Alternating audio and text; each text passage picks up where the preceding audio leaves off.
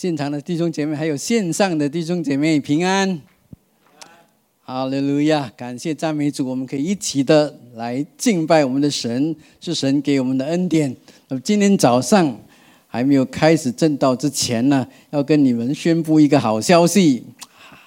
好消息大家都喜欢听，什么好消息？夏牧师，什么好消息？我跟你讲，耶稣爱你，哈利路亚！不兴奋吗？兴奋吗？兴奋吗？线上弟兄姐妹，耶稣爱你，跟你隔壁的人说，耶稣爱你。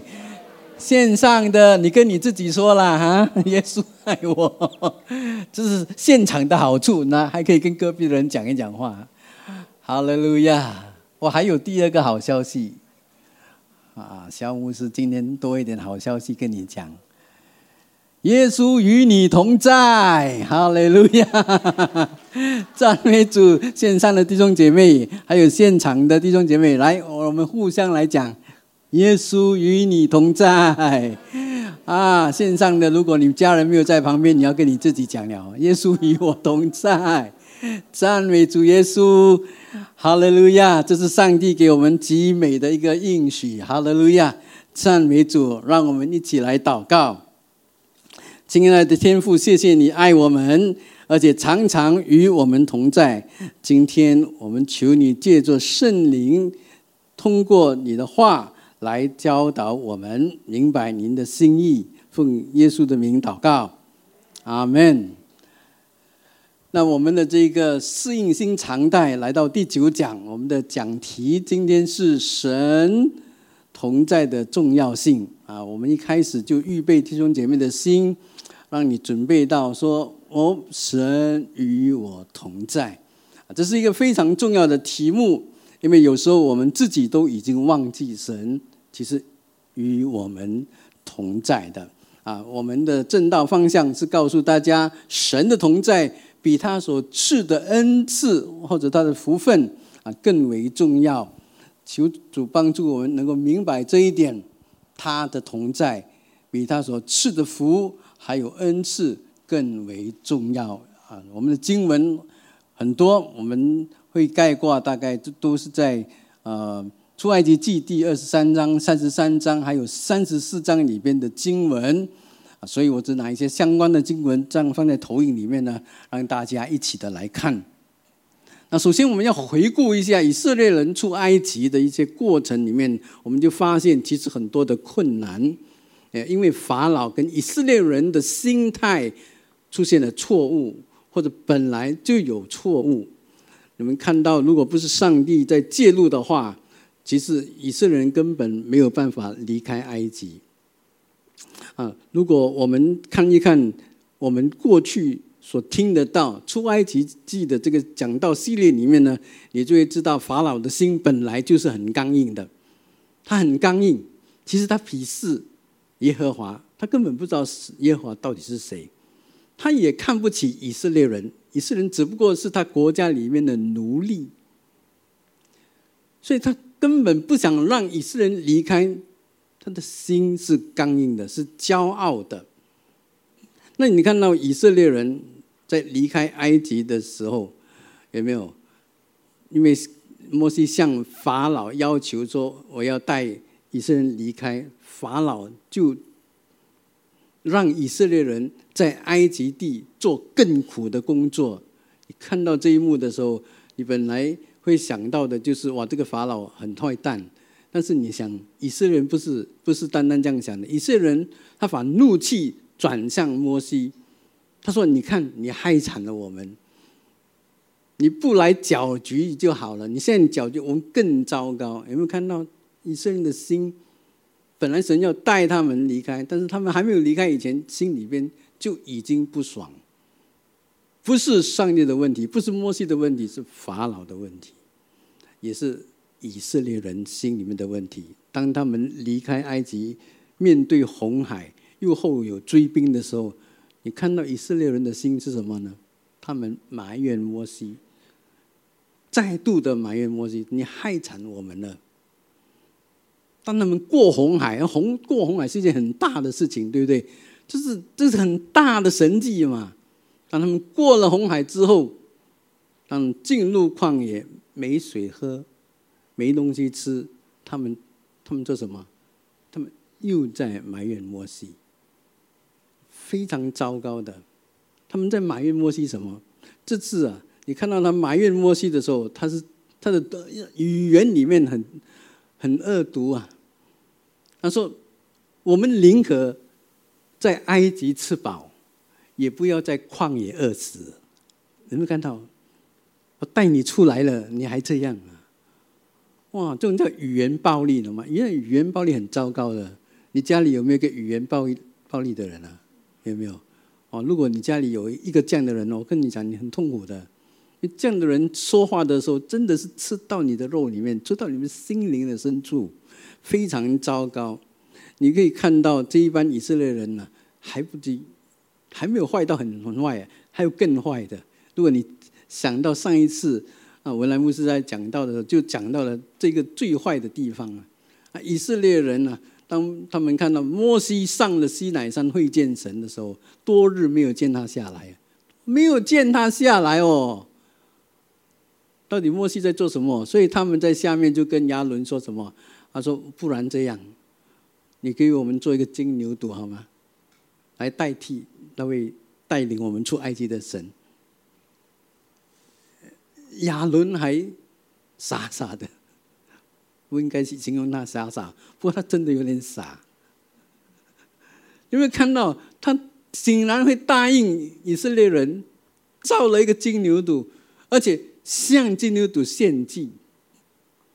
以色列人在山下狂欢，这件事情激怒了上帝，因为他们得罪了神，他们忘记了他们与神所立的约，所以神跟摩西说：“我他不会亲自的带领以色列人去应许之地，他只差派他的使者带领以色列人去。”亲爱的弟兄姐妹。听到神的这样的回应啊，如果你是摩西，你会怎么样反应？如果你是摩西，你会怎么样反应？你会觉得神的安排 OK 吗？你会说没有鱼虾也是很好啦？会会这样想吗？你会认为没有最好，有至少有吃好的啦？你会这样吗？然后就说 OK 咯，我们就走吧。是这样吗？是今天我们要讲的，就是这个很重要的观念：神与我们同在，到底是什么一回事？我们到底有没有珍惜、认识神同在这件事情？今天第一点我们要看的，就是神同在，使到我人生的旅途充满属天的恩赐。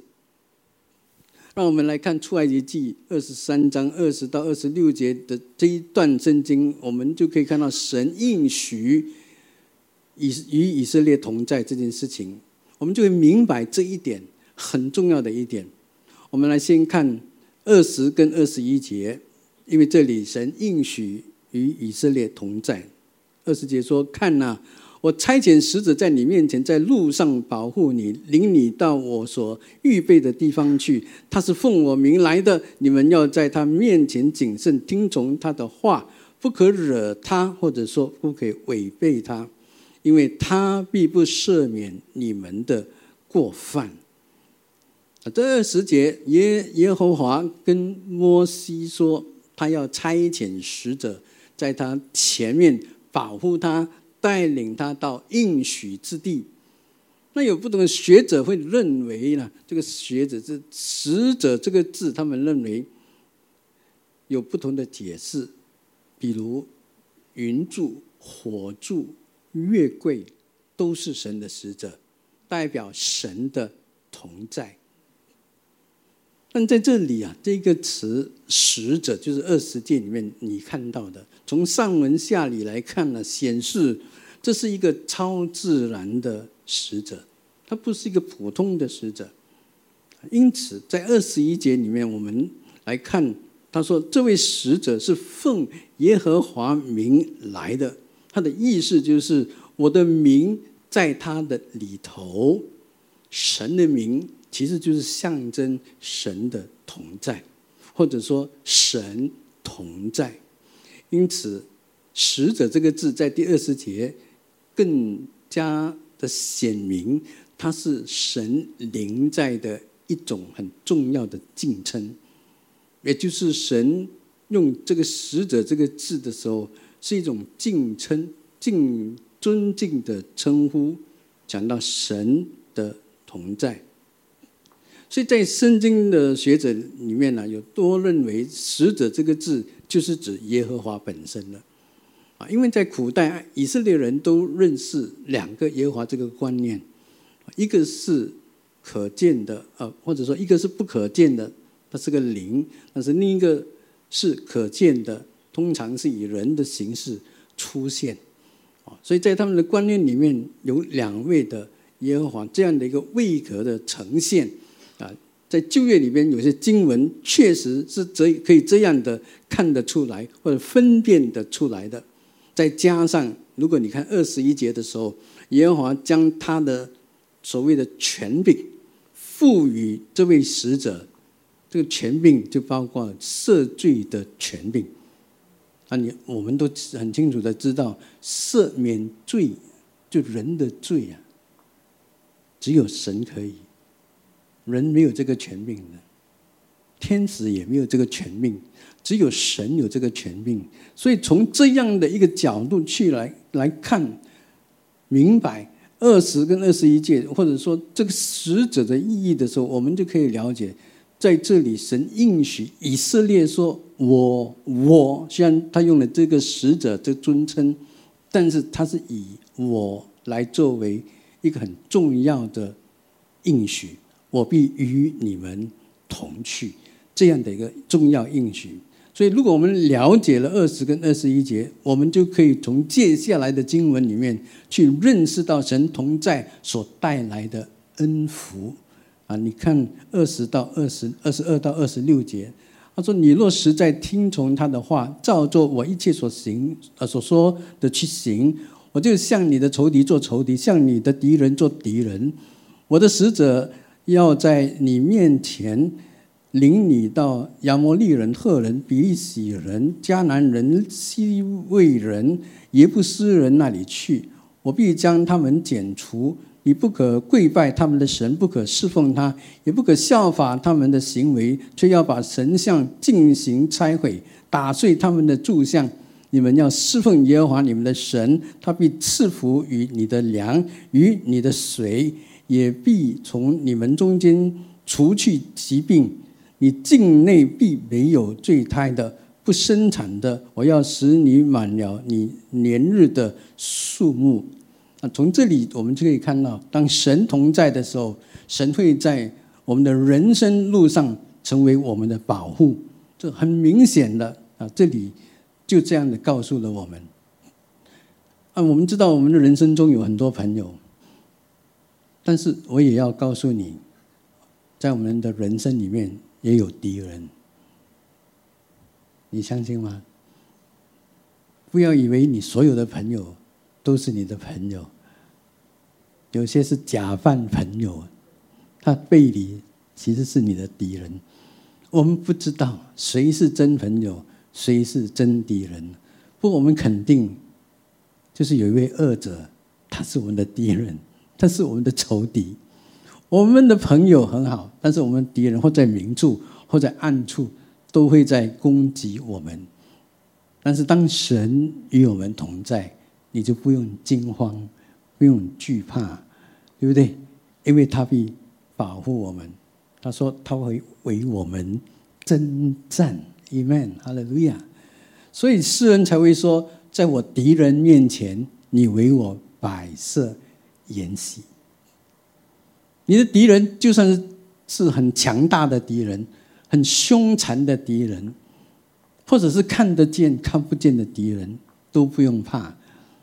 你可以安然的吃你要吃的，对不对？因为在这里，诗人就是这样的帮帮啊帮助我们了解，当神与我们同在的时候，我们不需要怕。敌人在前，我也可以吃得好。睡得稳，这是非常美的一个图画。耶和华神是我们的避难所。你确定你要深信，太阳跟月亮不能伤害你，对不对？疾病跟祸患不会靠近你，因为耶和华是你一生的保障。Amen。你要确定，你要确信这件事情。当神与你同在的时候，你不需要惊慌。而且神与你同在的时候，就好像二十五节所说的，他会供应你一切的需要，你的粮、你的水，他都要赐福。Amen。所以不需要担心。以色列人是很清楚的，当他们在埃及的时候，埃及人受了十个灾难，你还记得吗？但是住在埃及的以色列人却没有遭殃，遭受到。这同样的十个灾难，他们没有，为什么？因为神与他们同在。哈利路亚！当他们离开埃及的时候，他们拿走了埃及人许多的金银财宝，他们离开。他们以前在那里做工做的要死，都没有钱，因为他们是奴隶。但是他们离开的时候，就带了一大堆财富。他们离开。为什么可以这么样顺利的，而且带着财富的离开？因为神与他们同在。哈利路亚！当他们进到旷野的时候，他们可以领受从天而来的玛拿。为什么他们可以吃到玛拿？因为神与他们同在。因为神同在，神就成为他们的保护。成为他们的供应，成为他们的带领。神有没有与你同在？好了，路亚，你自己去想。亲爱的弟兄姐妹，当你回顾，用你的记忆去回想一下，你想神与你同在这件事情，从你的过去到现在，凭你的记忆去明白，特别是你信主之后的年日。你知道不知道？或者你有没有意会到、意识到，你所领受的一切福分，都是因为神与你同在，你才有的，不是因为你努力。虽然你说我很努力，但是是因为神与你同在。你说没有没有没有没有，我我是靠我的聪明才才智，我才赚到这样大的钱的。是的，没错。那谁给你聪明才智的？因为我是靠我的力气，所以我才能够做这么多的工作。谁给你力气的？亲爱的弟弟兄姐妹，因为神与你同在。很多人有聪明才智，但怀才不遇。很多人很多人做牛做马，却没有得到些什么。凭什么你会有，别人没有？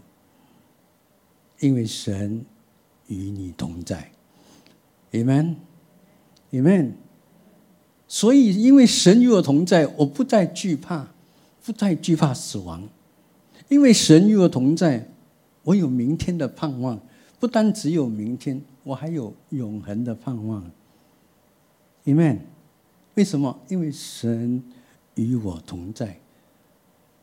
所以神配得我们赞美的掌声吗？配得吗？配得吗？Amen。在家里的你也应该拍掌。哈利路亚！这因为神配得我们这样的去赞美他。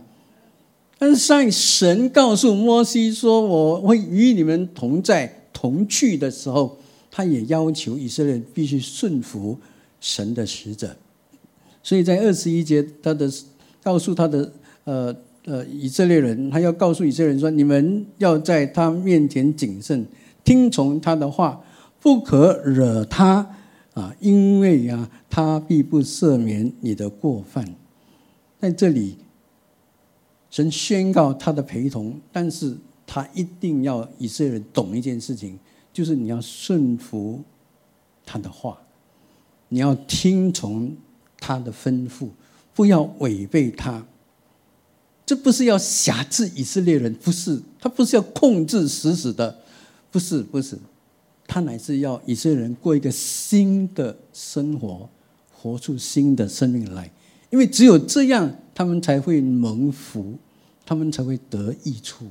这是上帝要他们听话的目的。但是人很贱的，我有时候你知道吗？神刚刚才讲说我要与你们同去，因为我要赐福你们。很快的来到三十三章，神就撤回他的同在，很快，非常快，因为人是堕落的。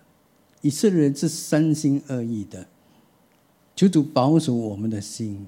如果你看以出埃及记三十三章第一到第三节，耶和华吩咐摩西说：“我曾起誓应许亚伯拉罕、以撒、雅各说，要将迦南地赐给你的后裔。现在我要差遣使者在你面前撵出迦南人、亚摩利人、赫人、比利洗人、西魏人、耶布斯人。”领你到那牛奶与蜜之地，我自己不同你们上去，因为你们是应做景象的百姓，恐怕我在路上把你们灭绝。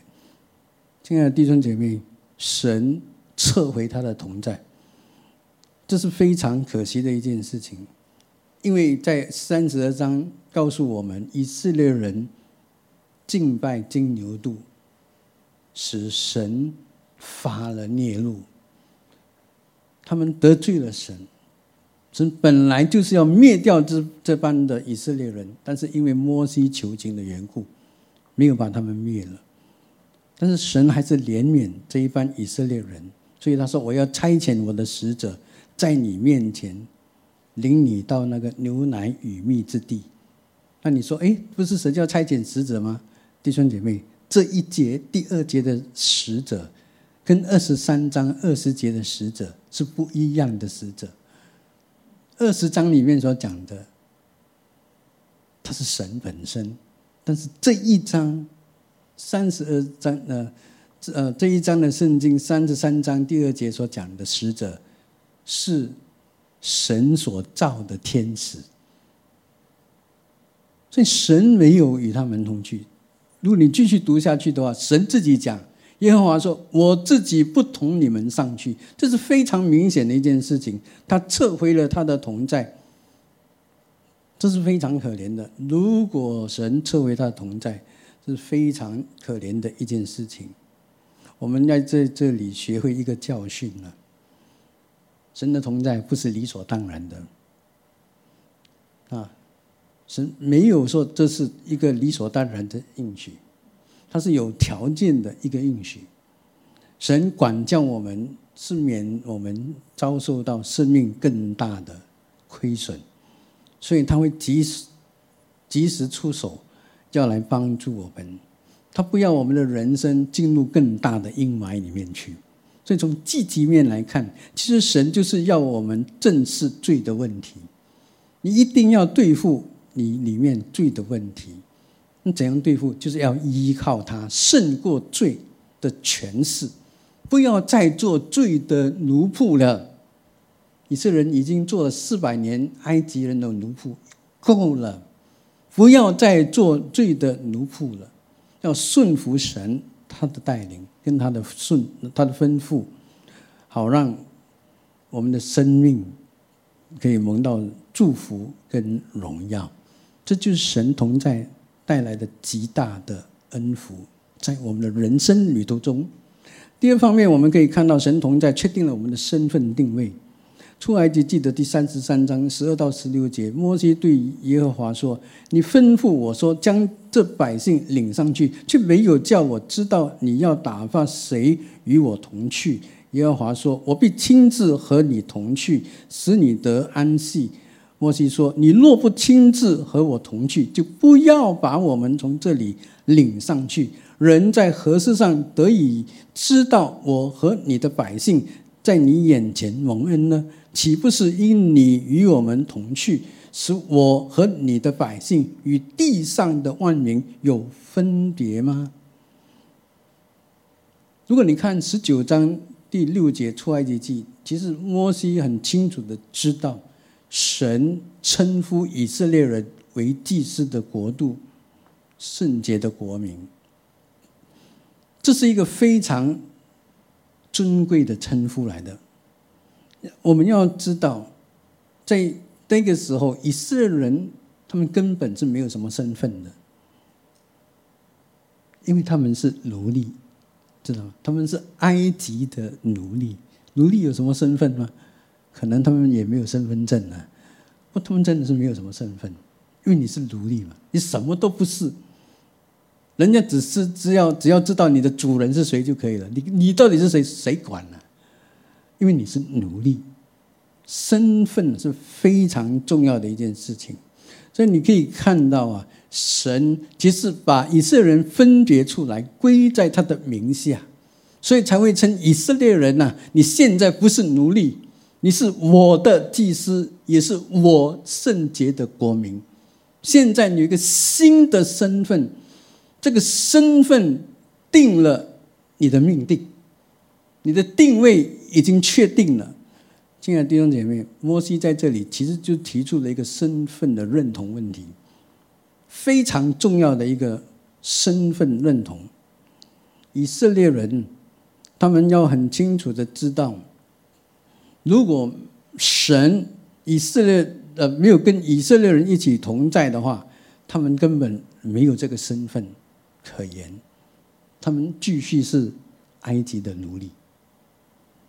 那现在他们是耶和华的子民，身份是非常重要的，因为神与这班人以色列人同去，所以摩西才会在这里告呃跟神说：岂不是因为你与我们同在，使我和你的百姓与地上的万民有分别吗？我们跟其他的国民不一样，就是因为你。跟我们在一起，你与我们同在，所以我们有了这个身份。而当我们有了这个身份，我们就很清楚知道我们跟别人不一样，别人也很清楚的知道他们跟我们不一样，因为有神在我们这中间。这非常美的一个描述，你知道吗？亲爱的弟兄姐妹，你认清了你的身份吗？莫西是很清楚知道他们，他能够有这个身份跟定位。都是出于神的同在。今天你被称为神的儿女，不是随随便便有的，是因为神与你同在。Amen 吗？相信吗？你去问任何一个人，你是神的儿女吗？他会说说你是发神经的。但是你再问我们这里每一个人，你是神的孩子吗？我说是。为什么你会讲是？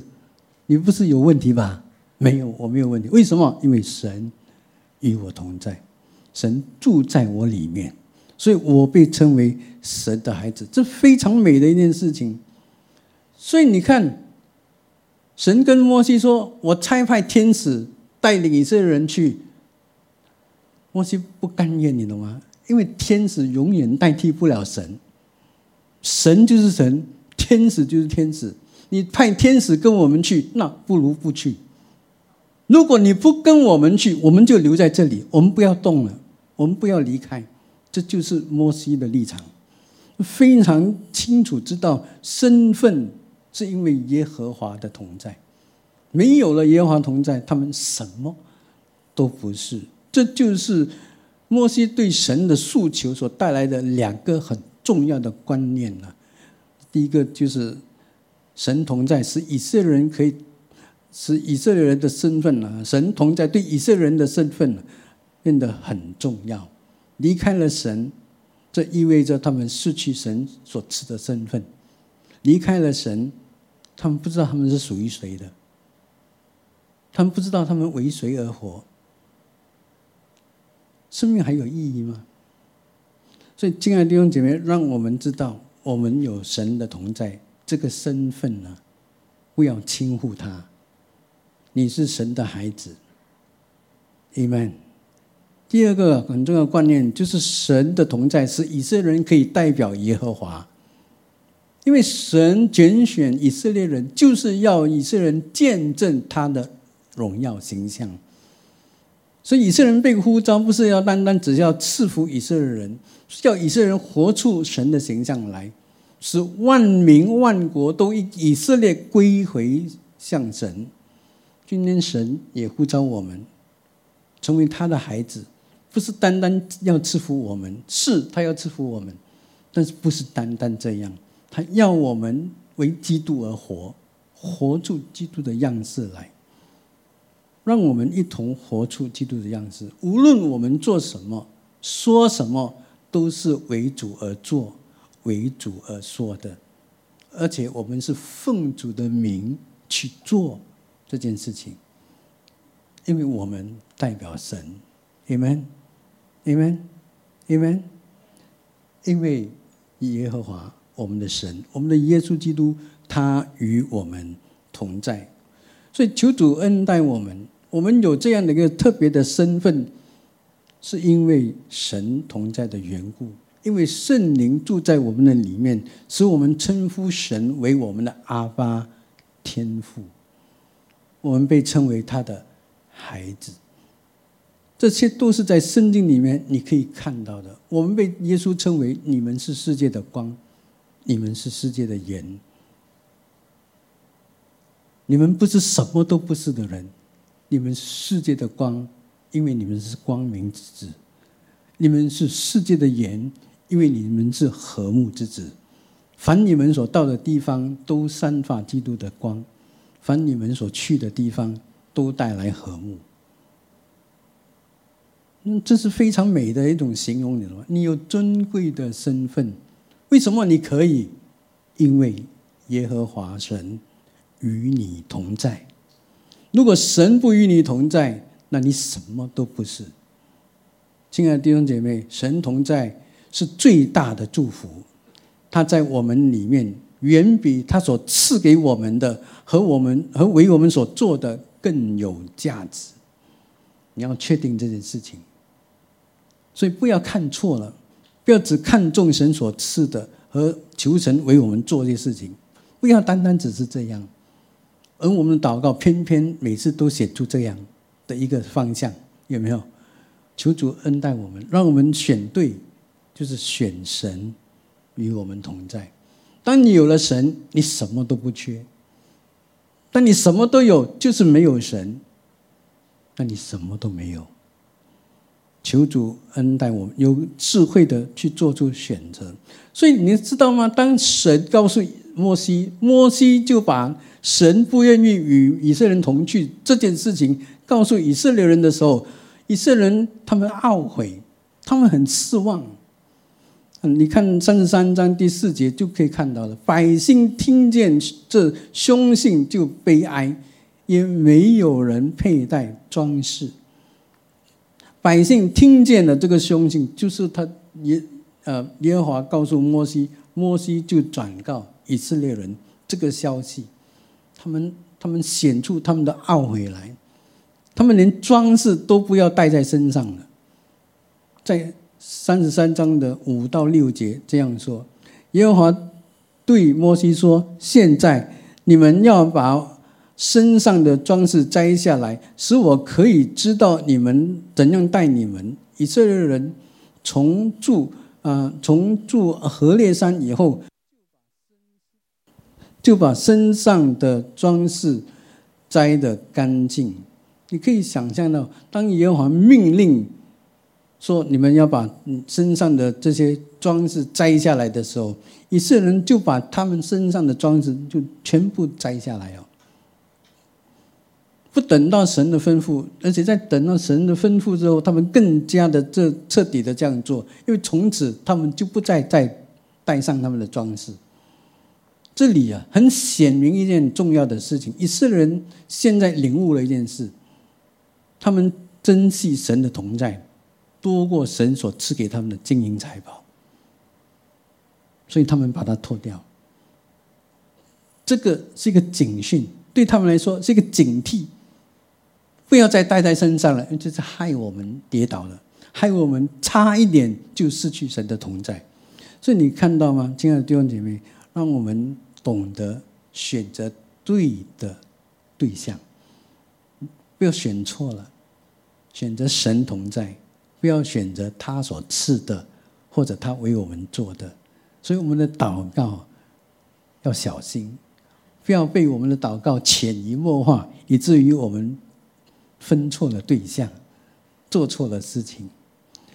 第三方面，我们要看到的就是神同在是我们生命转化的原因和动力。在出埃及记三十三章十八到二十三节，摩西说：“求你显出你的荣耀给我看。”耶和华说：“我要显我一切的恩慈在你面前经过，宣告我的名。”又说：“你不能看见我的面。”因为人见我的面不能存活，耶和华说：“看呐，在我这里有地方，你要站在盘子上。我的荣耀经过的时候，我必将你放在盘池穴中，用我的手遮掩你。等我过去，然后我要将我的手收回，你就得见我的背，却不得见我的面。”这里讲到的是摩西想见神的面容。但神说不可以，你不会见到我的面，因为见到的人都活不了。所以他说你只能够见到我的背影。这就是这段话里面所记载的，神答应摩西的要求。啊，你看神的同在啊，吸引了摩西，想要更深刻的去认识神。那神同在有一个很特别的。一种吸引力。有些人是很怕神同在的，因为他怕他的罪被显露出来。但是有些人很喜欢神同在，因为他很希望认识神更多，想听到神跟他讲话。你是哪一类？有些人是忘记神的同在，所以他早上也不跟他讲 Good morning。什么东西在环绕着我们的生命，在吸引着我们？有没有想到？现实有什么东西一直在环绕着我们？是是脸书吗？是 YouTube 吗？是什么东西一直在吸引你？一坐下来就要，就是要看什么东西在吸引你？一天差不多十二个小时都花费在那里。搜查、搜查，看了又看，什么？想要让你去追逐、去认知、认识，又什么？亲爱的弟兄姐妹，什么东西在环绕你？什么东西就在吸引你？而且它在改变你，你知道吗？如果你察觉神的同在，你被他同在吸引，那就不一样。你就会像更想认识他，更想认识他的话，你就会被他改变。就看我们生命里面被什么吸引，愿甘愿被什么来环绕我们。摩西希望更进一步来认识耶和华，不是他要在人的面前显出他的属灵的那种骄傲来，不是，所以他。他他只是因为神吸引我到一个地步，我很想更认识这位带领我又带领以色列的神，到底是怎么样的一位神？他起初不认识这位神，后来他知道他是他的祖宗的神，后来他也知道这是耶和华的名字，他懂了，他知道这个名字，所以他越来越认识耶和华的名，但还不够。他要认识神本身，所以他说：“我可以看到你吗？你知道吗？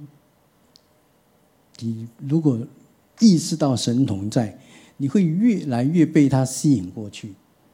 我们求主帮助我们呢。我们的生命是不会骗我们的。你被什么东西吸引你，你就投资在那里，你也被那样东西改变。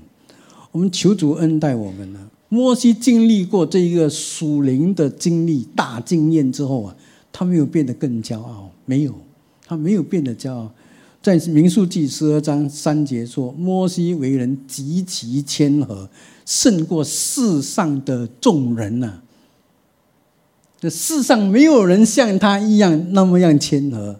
为什么他会是这么样的被称赞？因为他看到神的背影。亲爱的弟兄姐妹，神同在，能够转化我们的生命，把我们整个人改变掉。摩西就是这样被神改变的。另外啊，如果你看三十四章二十九到三十四节里面，这是摩西上山会见神，那个时候神再一次把十诫放在石板上交给摩西，所以这是第二次的经历啊。在这个过程里面，他不并不晓得他自己经跟神面对面的时候，他发生什么变化。但是当他在下山见到人的时候，人家就告诉他：“你的脸发光。”这就是这段经文里面的记载。亲爱的弟兄姐妹，其实神同在转化了摩西，神的同在有没有转化我们？这个是我们要思考的。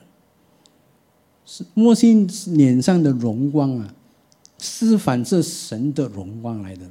他自己不会发光的啦，但是神的荣光透过摩西把它显露出来，这是很美的一幅图画。当然我们没有见到，但是你可以想象得到，这是非常美的一件事情。这证明了他所以他所传讲的是从神来的。因为摩西代表了神，怎么知道？因为他的脸发出荣光来，人就知道神拣选他，而且神向他说话。求主帮助我们。摩西脸上的荣光告诉我们两件很重要的事情，就是人必须来到神的面前，才能够拥有基督的生命，从发出神儿女的荣光来。所以我们要知道，你能够生命发光，是因为你到神的面前，你领受基督的生命在你里头，你才有本钱，才有这个成本，在你的生命中发出神儿女的荣光，不然你发不出来的。第二个，他告诉我们，人必须来到神的面前，才能够被神光照他。明白神的心意，为主发光。神要我们为他发光，但是他不是要我们乱乱发光。他有他的心意，让你在地上照耀他的荣光。这求主恩待我们。从属灵的角度里面，我们就可以看到神的同在，就是让我们可以经常与神。建立这种亲密的关系，使我们可以更认识他，也被他转化。今天呢，神不要求我们像摩西一样脸上发光啊！你看我脸上有没有光？应该不会啦，对不对？但是神要我们的生命发光，求主恩待我们呢。因为神要我们生命发出救恩的光来，喜乐平安的光，那种良善恩慈的光，他要看得到；那种信心跟能力的光，它要在你的生命里面发出来。这是圣灵在我们里面生命里头所结的果子，不是逼出来的，不是挤出来的。是因为神同在转化了我们我们的生命而彰显出来的，这是自然的。所以求主恩待你，也恩待我，因为我们都需要神更多的同在，好让我们的生命可以被转化过来。亲爱的弟兄姐妹，我们知道今天我们是借助耶稣基督，我们得以享受神的同在的祝福。因为马太福音第一章二十一跟二十三节说，他将要生一个儿子，你要给他起名叫耶稣，因他要将自己的百姓从罪恶里救出来。人要称他为，他的名为以马内利。以马内利翻出来就是神与我们同在。亲爱的弟兄姐妹，因为耶稣把我们罪恶里边救出出来之后，神就答应我们，他要与我们同在。Amen，这是神的应许，这是上帝的应许。求主帮助我们，能够常常感受到神的同在，珍惜神的同在。有时候啊，我们会以为。神没有与我们同在的，你知道吗？有时候我们没有感觉到他的同在，其实不然的，神确实是与我们同在的。举个例子，你可以看一个父亲抓住一个小孩子，他的孩子小孩子的手在路上走，你说这个孩子有没有感受到父亲的同在？有没有？有没有？当父亲抓住孩子的手，在路上走的时候，他感觉到父亲就在他身边。他感觉到，因为他抓住父亲的手。但是小孩子被他所喜欢的东西所吸引的时候，他也会甩开父亲的手，然后跑去他被吸引的那个东西那边去摸去玩。有没有？有没有看到这种这种场合？有没有？特别在巴沙。在小贩中心，你看到那个妈妈抓着孩子的，常常有这种景象啊！我看太多了，有没有？请问，这个爸爸不理会他的孩子了吗？请问他的爸爸不在了吗？不是，他爸爸还在，他爸爸还有没有关心这个孩子？有没有？有，只不过。孩子的手不在爸爸的身上，手里面没有。孩子选择了什么？甩开爸爸的手，自己跑去玩。有没有？很多时候我们可能也是这样。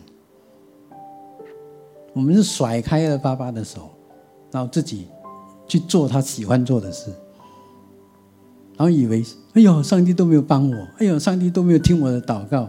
很多时候是我们自己跑了出去。你说上帝有没有不理他？上帝知道吗？上帝有没有关心？有。所以当孩子一出事的时候，那个爸爸会出手帮助，有没有？是不是这样？神的同在也是这样。求主恩待我们。有时候神真的让我们经历水跟火的经验，很苦，很难受，好像月色一样那样难受。但是这是为了我们的好处的，所以月色啊，在被他兄弟卖到埃及，又被他的主人的太太诬陷下到监牢里面的时候，他还是一样敬畏上帝。所以创世纪三十九章说：“耶和华与月色同在。”约瑟为什么会成为宰相？因为神磨练他。神要交付他一个更大的托付。神与我们同在，这是确实的。你愿意神与你同在吗？那你可以做选择的。我们要像以色列人那样背叛神吗？还是我们要学习，常常依靠他？让我们一起站立起来，他们回应，好像诗人的回应一样：除你以外。在天上，我还有谁呢？除你以外，在地上我也没有所爱慕的。我的肉体和我的心肠衰残，但神是我心里的力量，又是我的福分，直到永远。亲爱的弟兄姐妹，世上没有什么东西是值得我们用一生去追逐的，没有，除了神以外。在地上，你有什么恋慕的呢？有什么还扣住你的心，你紧紧不愿意放的呢？但愿那一个是耶稣，是你的神。求主恩待我们，珍惜他的同在。请你回应神。我们要祷告了，求你回应人。很快，我要结束这个聚会了，我要把时间交给文莱牧师了。求主与我们同在，求你向我们说话。阿门。哈利，路亚。我要呼召，如果你心里面有任何的一些黑暗的地方，你知道你隐藏不了，因为上帝看得见的，他不是不知道，但是他在等你悔改，他在等你放下你的错误，重回到他的同在中。如果你有这样的一种不好的习惯、阴暗的一面、不饶恕人的一种情绪，还有其他的，如果有，请你跟神说：“神啊，求你赦免我。”不要再隐藏了，因为没有可隐藏的。我还有一个呼召，如果你要跟神说：“神啊，求你使用我，求你与我同在，让你的同在在我的家里面，在我的职场的当中，在我的人际关系里边，求你的同在彰显出来，因为我要见证，有神的同在是不一样的。”如果你要被神使用，你，你要更明锐于神的同在，你也可以现在祷告神说：“神啊，求你使用我，求你让我更经历你的同在。”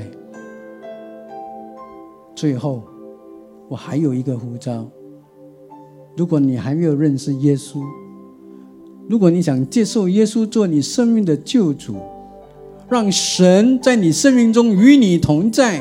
让他改变你的生命，让他赐福你的生命，让你有一个新的生命。如果你愿意的话，你也可以向神祷告。你可以跟你的朋友说，坐在你旁边的那一位说：“我要信耶稣。”让他知道，他会为你祷告的。阿门。现在，你就这样做。因为我要把时间交给我们的文莱牧师了，你现在就这样做，阿门。亲爱的天父，谢谢你，谢谢你听了我们的祷告，因为你的感动是真实的。